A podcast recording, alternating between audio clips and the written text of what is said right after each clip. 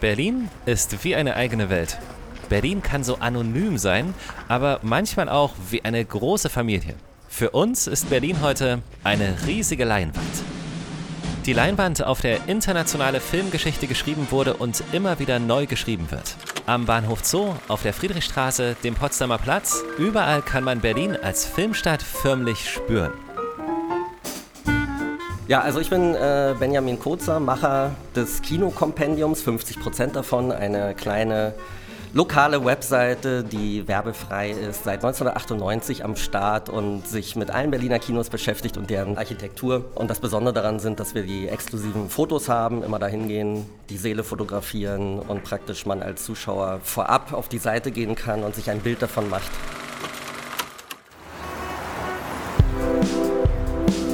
Willkommen in Berlin. Willkommen bei Berlin Unboxed, dem Visit Berlin Podcast mit neuen Perspektiven auf die Stadt.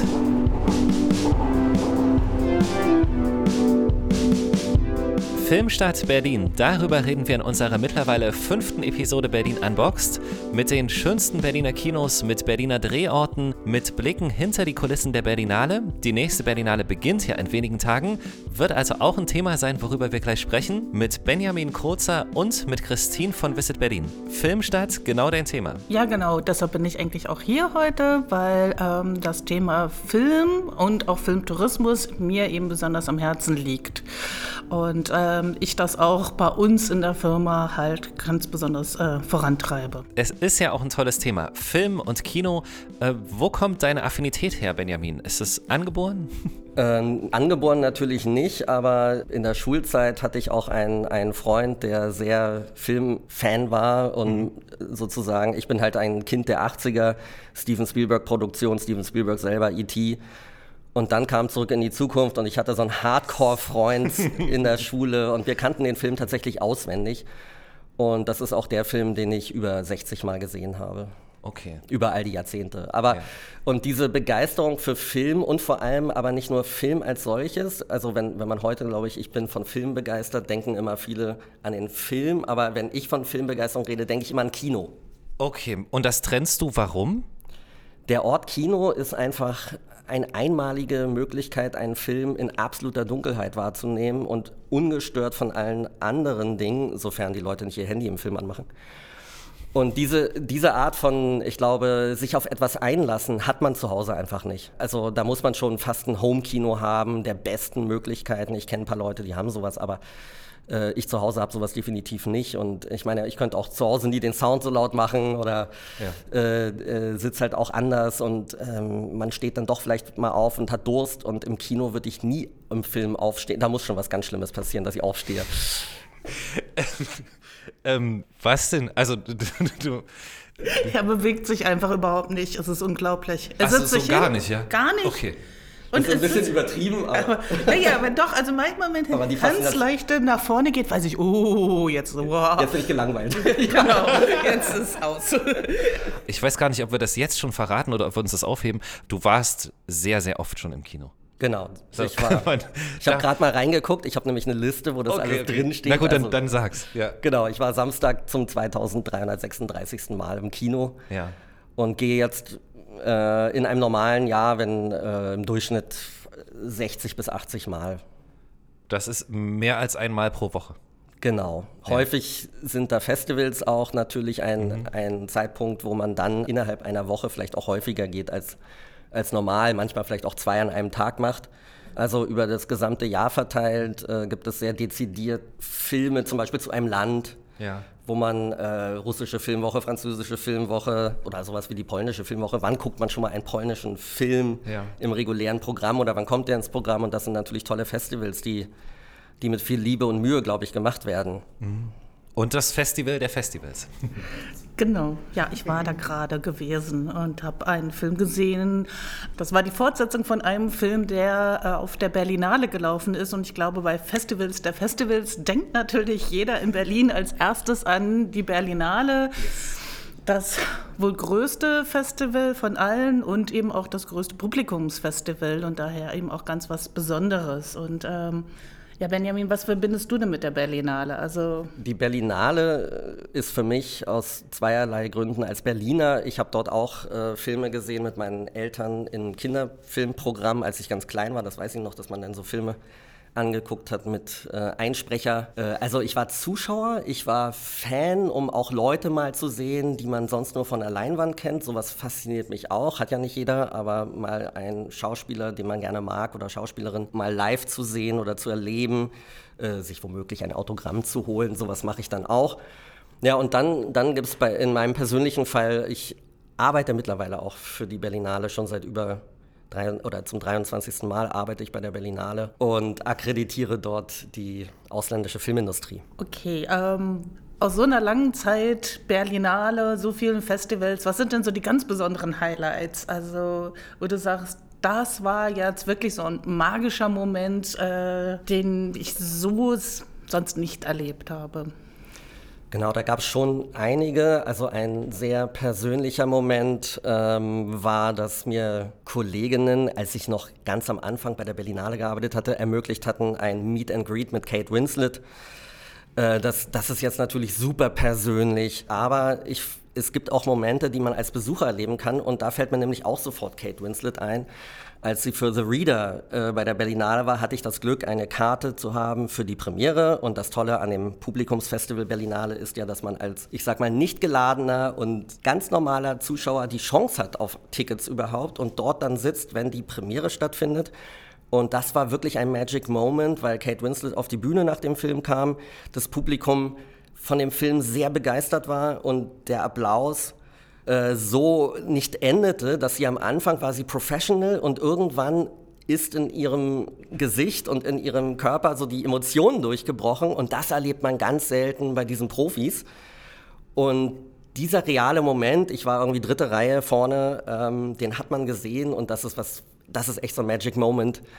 Also es gibt drei, drei Magic Moments, glaube ich. Äh, ein, ein zweiter war die Verleihung des Goldenen Bären an Maurice Jarre, den äh, Komponisten. Er war sehr alt schon und ein bisschen gebrechlich, musste im Rollstuhl reingefahren werden und hat sich diese lange Reise auf sich genommen, nach Berlin zu kommen. Das, das war schon außergewöhnlich. Und dann hat er diesen Bär bekommen und hat sich dermaßen darüber gefreut. Und dieses, diese Momente erlebt man dann doch auch als Zuschauer sofort, wenn es real ist. Der dritte Moment fehlt noch, glaube ich, oder? Der dritte, hast, ja. Genau. Der dritte, der mir immer einfällt, als Shah Rukh Khan das erste Mal in Berlin war. Ja. Ähm, zu seiner Premiere Om Shanti Om. Shanti Om. Oh, das ist wirklich das ist ein Wissen hier im Raum. Ja, ja. Das war auch im International, auch wieder dieser intime Moment. Er, er, kam vor dem Film, es war 20 Uhr, hatte ellenlange Verspätung, weil er draußen allen ein Autogramm gegeben hat und allen Hallo gesagt hat. Und dann, oh Gott, hat, im, dann ja. hat er sich so gefreut und das war auch ein Moment, wo man es ihm abgenommen hat. Und er hat sich sehr gefreut, diese Rezeption in Berlin zu haben. Der Film fing halt irgendwie um neun an. Das sind ja diese dreieinhalb Stunden Werke. Und man denkt natürlich, naja, nach dreieinhalb Stunden ist es auch das gewesen. Er war ja am Anfang des Films da und es war dann 0.30 Uhr und äh, der Film war zu Ende und jemand kam auf die Bühne und meinte, ja, wartet bitte noch kurz, der äh, Shah Rukh Khan ist nochmal auf dem Weg. Und er kam tatsächlich nach Mitternacht noch ins Kino, um nochmal sozusagen zu sehen, wie jetzt die äh, Leute reagieren. Und da man ja nun auch diesen tollen Film gesehen hat, war da ein, eine Stimmung in dem Saal, das habe ich nie erlebt. das ist Shah Rukh Khan.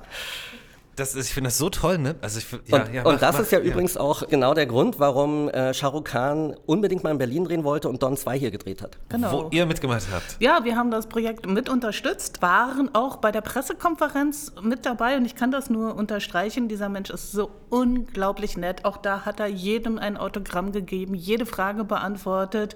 Wir haben hinterher dann noch mit ihm gegessen, da im ähm, Restaurant vom Friedrichstadtpalast und es war auch einfach so unglaublich. Man sitzt da so und denkt so, ach, da sitzt Khan am Nachbartisch und lächelt und ist charmant und ähm, ja, das war sehr, sehr angenehm und Genau. Boah, gibt es nette Menschen, oder? Ja. Jetzt ja. mal ohne Mist. Auf jeden Fall. Also ich erinnere mich noch daran, als äh, Denzel Washington auf der Berlinale war bei Hurricane und da das auch passiert ist, dass es einen riesen Applaus hinterher gab und er da auch stand und ihm dann irgendwann nur noch die Tränen übers Gesicht liefen, weil wir ihn so gefeiert haben.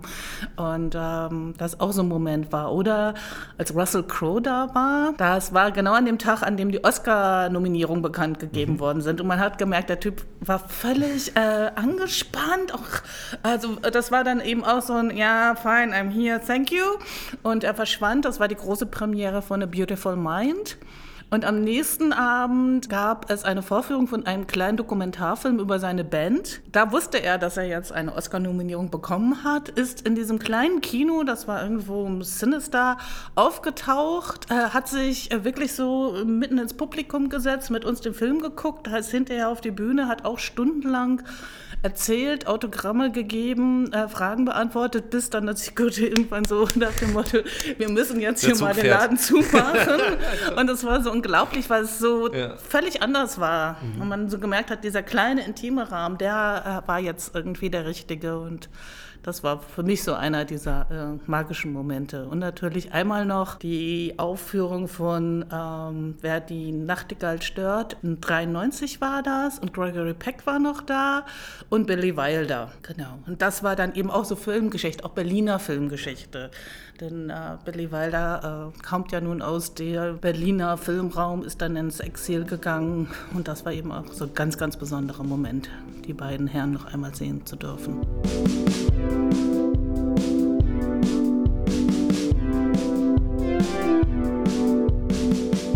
Ich glaube, das, das kann man schon fühlen, dass Berlin eine Filmstadt ist. Das ist gar keine Frage. Vor allem, wenn ich so euch zuhöre. So, das ist so gut nachvollziehbar zum Schluss. Gibt es, um einen Kinofilm zu genießen, gibt es da irgendwie für dich einen ganz besonderen Platz in Berlin? Ich zum Beispiel habe tatsächlich einen festen Stammplatz in meinem Odeon gehabt. Äh, bevor sie die Sitze verändert haben, war es immer Reihe 8, Platz 15. Stand da dein Name drauf, oder was? Nee. Hätte, hätte okay. draufstehen müssen. Einmal saß da jemand anderes, da war ich echt, da war ich echt überrascht, weil das ist ein außergewöhnlicher Platz, der war eher am Rand. Ja, der ist eigentlich nicht gut. Der ist den, eigentlich nicht Den muss man fühlen quasi. Der, den ja. muss man fühlen, aber ja, der hat ja. sich so ergeben und äh, der, der Christian Kitter, mit dem ich das Kinokompendium zusammen mache, der saß immer ähm, Reihe 8, Platz 16 neben mir und das war so unser Kino. Ja. Äh, damit verbinde ich viel. Das war auch so das Kino, wo ich das erste Mal in meinem Leben versucht habe, Originalfassung Fassung anzugucken. Ähm, und was ist dort so besonders für dich? Also es ist einfach so die Historie vielleicht auch oder so dein, ist es vielleicht ein bisschen romantisiert auch in deiner Vorstellung oder hat auch das irgendwas Magisches dort? Äh, das Odeon ist bestimmt nicht das schönste Kino Berlins, aber es ist auf jeden Fall, hat eine schöne Größe. Es ist ein alleinstehender Bau, das ja. ist schon mal äh, positiv anzumerken. Er hat eine hohe Decke, daher hohe Leinwand, große Leinwand. Aber natürlich hat äh, Berlin so schöne Kinobauten, dass wenn man daran Interesse hat, wirklich im Grunde jeden Tag ins Kino gehen könnte und einen komplett anderen architektonischen Bau angucken könnte. Also mir fällt dann noch neben dem International der Zoopalast ein, der ja wunderschön renoviert wurde äh, mit einem Neubau dran. Das Delphi ist das größte Kino Berlins. Das kleinste Kino Berlins ist das Lichtblick-Kino im Prenzlauer Berg. Äh, dort war früher eine Fleischerei im vorderen Teil und hinten war eine Wohnung von den Fleischern und daraus ist ein Kino gemacht. Also äh, wirklich Kino hat diese gesamte Bandbreite aus den sehr professionellen Kinomachern oder den großen Multiplexen und aber auch diesen einzelnen Vereinen oder, oder Kinomachern, die ein spezielles Programm für dich machen. Berlin hat sogar so wunderbare Kinos wie das Kino International zum Beispiel, dass sie gerne auch mal als Drehorte genutzt werden. Für welche Filme zum Beispiel? Genau, also mir fallen halt zwei Filme ein, aktuelle, die mir, die ich mit dem International verbinde. Also Atomic Blonde, Actionfilm mit Charlize Theron. Und in dem Film geht sie in das Kino hinein, was auch das Internationalkino ist im Film, weil er spielt in Berlin aber sobald sie das Kino betritt, ist der Drehort Budapest, glaube ich. Und das ist abgefahren, ne? Ja. Also, ja, ja. Es klingt so unlogisch, aber es ist irgendwie. Und, und ja. zum Beispiel die andere Megaproduktion, die ja in Berlin stattfand, war Bridge of Spies von Steven Spielberg. Und der hatte auch vom International gedreht, äh, hat es halt zurückversetzt in die 50er Jahre, aber als Kudamm verkauft. Und ich meine, nehmen wir mal unseren Klassiker Lola Rent. Als Berliner fiel es mir sehr schwer abzuschalten, weil der Weg, den sie läuft, man kennt ihn und denkt so, okay, von dort nach dort ist es nicht um die Ecke, sondern es sind drei Kilometer und das hat mich aus dem Film leider rausgerissen, aber das geht einem nur als Berliner, glaube ich, so. Also mein Lieblingsbeispiel ist dann immer der Born, wo er in den zur S-Bahn-Station Zoo hochrennt ja, ja. und dann auf der S-Bahn-Station Friedrichstraße wieder rausrennt. Und ich bleibe schon immer an dem Film hängen, nur um diese Szene zu sehen und zu denken, nein.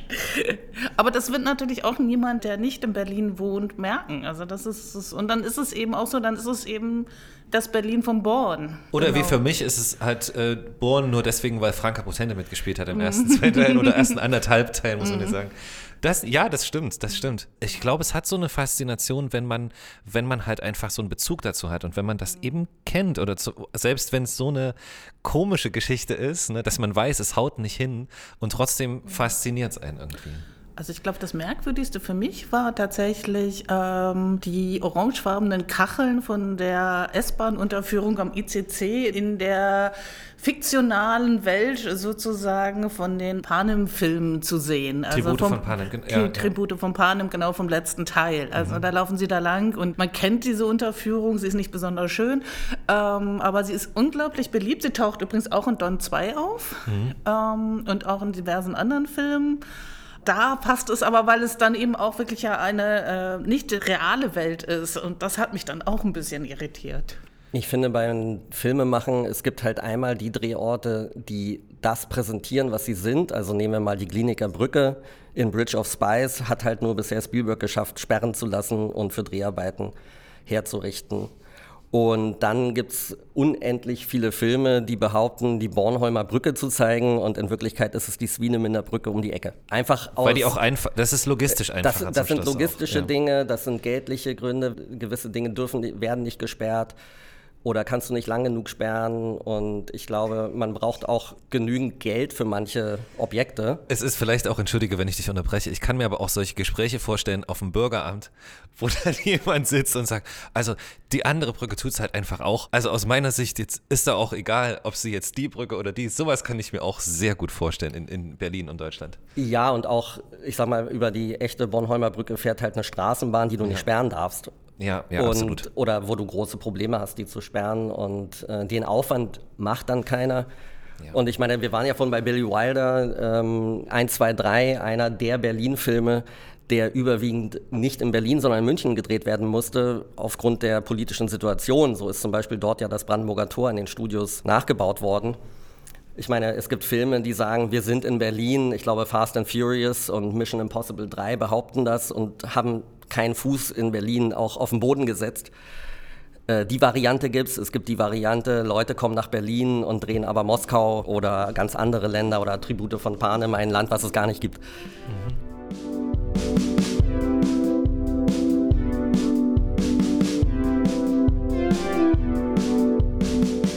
Nur noch wenige Tage bis zur Berlinale 2022. Infos dazu, auch ganz viele Hintergrundinfos zur Berlinale, wird es wie jedes Jahr im Blog auf visitberlin.de geben. Dort steht auch, wo es Tickets gibt und welche Filme ihr auf keinen Fall verpassen solltet. Benjamin, du bist dort oder? Ich arbeite schon dort. Du arbeitest wieder. dort. Okay, cool.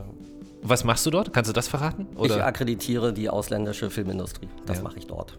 Dann wünschen wir dir eine ganz, ganz tolle Zeit. Danke. Ähm, für kinocompendium.de, was wir natürlich auch in der Beschreibung des Podcasts verlinken. Auch da viel Erfolg. Ja, danke Benjamin für diesen äh, Rundumschlag sozusagen zur Berliner Kinolandschaft. Danke euch für die Einladung. Gerne, gerne. Berlin Unboxed, der Visit Berlin Podcast. Auf Spotify, Google Podcast, Apple Podcast oder dieser. Folgt uns auf Instagram, Facebook oder YouTube und entdeckt Berlin mit der About Berlin App, dem digitalen Stadtführer für Berlin-Geschichte. Alle Infos auch auf visitberlin.de.